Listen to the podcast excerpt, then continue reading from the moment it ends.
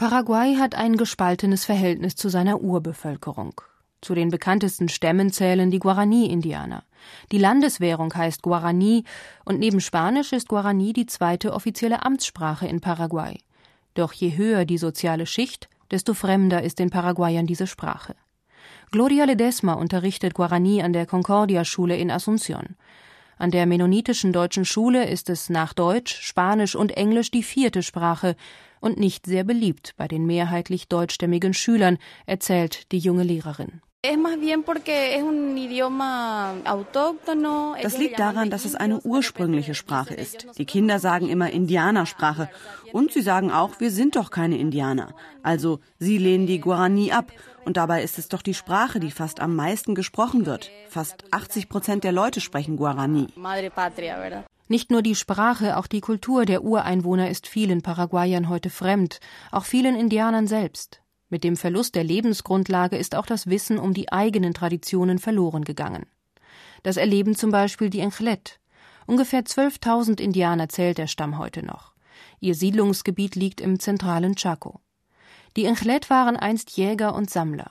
Heute, nachdem es große Teile der Wälder im paraguayischen Chaco nicht mehr gibt, reicht die Jagd allein nicht mehr aus, um den ganzen Stamm zu ernähren. So versuchen sich die Enchlet nun im Verkauf von Kunsthandwerk oder sie suchen Arbeit auf den Rinderfarmen der Mennoniten als Viehtreiber. Was ihnen bleibt, ist ihre Sprache, erklärt uns der Sekretär der örtlichen Gemeindeverwaltung Julio Medina. Im Alltag sprechen wir ausschließlich unsere eigene Sprache, kein Spanisch. Auch in den ersten Schuljahren werden Kinder nur in ihrer Muttersprache unterrichtet. Erst ab der vierten Klasse lernen sie auch Spanisch. Die Dorfschule ist in einem winzigen Gebäude untergebracht. In dem einzigen Raum finden knapp zwölf Kinder Platz. An der Stirnseite hängt eine grüne Tafel, an einem wackeligen Schrank neben der Tür lehnt ein Reisigbesen. Im Naturkundeunterricht stehen heute die Fortbewegungsarten der Tiere auf dem Plan. Vögel fliegen, Fische schwimmen und Hunde laufen.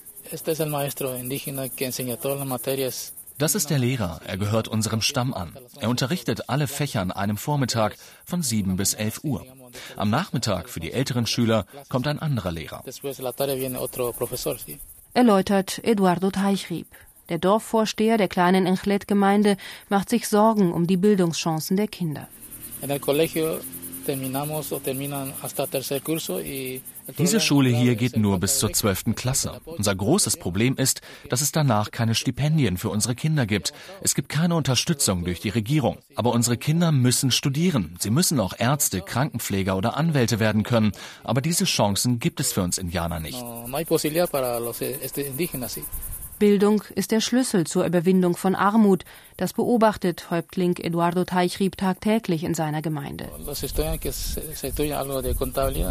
Wer zum Beispiel eine Ausbildung als Buchhalter hat, der findet mit ein bisschen Glück Arbeit in den Läden der Mennoniten. Aber wer nach der Schule nicht weiter lernen kann, der kann auch nicht arbeiten. Doch die Probleme fangen häufig schon viel früher an. Das größte Hindernis für den Schulbesuch der Kinder ist der Mangel an Lebensmitteln. Wenn der Vater loszieht, um Arbeit zu suchen, dann nimmt er auf die Kinder mit, denn zu Hause gibt es nichts zu essen. Und so gehen sie auch nicht zur Schule. Arbeit gibt es in der Enchlet-Gemeinde kaum. Seit zwei Jahren schon leiden die Menschen im Chaco unter der Dürre. Auch die Arbeit auf den großen Rinderfarmen ist weniger geworden, seit die Züchter ihre Herden angesichts des Wassermangels verkleinert haben. Und nicht nur für das Vieh wird das Wasser langsam knapp. Es gibt zwei Kategorien Wasser. Salziges Grundwasser und Wasser aus einem Gemeinschaftsbrunnen in zwölf Kilometern Entfernung. Von dort holen wir das Wasser. Aber oft trinken die Menschen hier auch das salzige Wasser und werden davon krank. Wir träumen seit vielen Jahren davon, hier einen tieferen Brunnen zu bohren, aber wir haben nicht die Mittel dazu. Uns fehlt das Geld, also bleibt es ein Traum für unser Dorf. Der Brunnen für die Trinkwasserversorgung bleibt also vorerst ein Traum. Ab und zu kommt ein Tankwagen aus der nächstgelegenen Stadt und bringt Wasser für die rund 1200 Menschen in Yalvesanga. Das reicht dann für eine Woche. Am Dorfrand erhebt sich ein modernes Backsteingebäude mit grünem Wellblechdach, ungefähr zehnmal so groß wie die kleine Dorfschule. Das mennonitische Gemeindezentrum, erklärt Eduardo Teichrieb. Den Schamanenglauben haben wir schon lange abgelegt. Jetzt glauben wir an Gott, wie es uns die Missionare beigebracht haben. Denn bis zu den 20er Jahren des letzten Jahrhunderts gab es keine Bildung für die Indianer. Wir glaubten nur an den Mond, an die Sterne. Das hat sich geändert. Heute feiern die Enchlet Weihnachten und Erntedankfest. Was und wie ihre Vorfahren gefeiert haben, wissen sie nicht mehr, fügt der Gemeindesekretär Julio Medina nachdenklich hinzu. Wir haben noch die Sprache, aber Kultur, Tanz, das gibt es nicht mehr. Doch die Erfahrung, dass der Einzelne nur in der Gemeinschaft stark ist, haben die Enchlet nicht verlernt. Früher sagte man, ein Jäger muss seine Beute mit den Nachbarn teilen. Alles musste geteilt werden.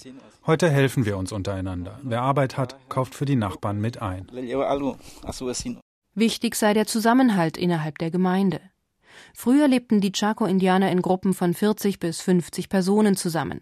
Wichtig war die absolute soziale Gleichheit, um Spannungen innerhalb der Gruppe zu vermeiden. Doch der Staat forderte von den Indianergemeinden eine neue Struktur, an deren Spitze ein gewählter Vertreter als Ansprechpartner für die Behörden steht. Die Dörfer können sich als autonome Gemeinschaften eintragen lassen und auf dieser Grundlage als juristische Person anerkannt werden. Das erleichtert den Zugang zu Kleinkrediten und die Zuteilung von Land. Ein erster Schritt sei getan, aber der Weg zu einem besseren Leben sei noch lang, so Eduardo Teichrieb. Unsere Hoffnung ruht jetzt auf Präsident Lugo. Er muss erfahren, wie wir hier leben, und die Welt muss hierher schauen und uns zuhören und sehen, wie wir leiden. Und sich entscheiden, das Problem lösen zu wollen. Zweitens brauchen wir mehr Arbeit. Wir wollen neue Wege beschreiten. Wir wollen mit der Viehzucht beginnen. Aber zuerst müssen wir das Problem mit dem salzigen Wasser lösen.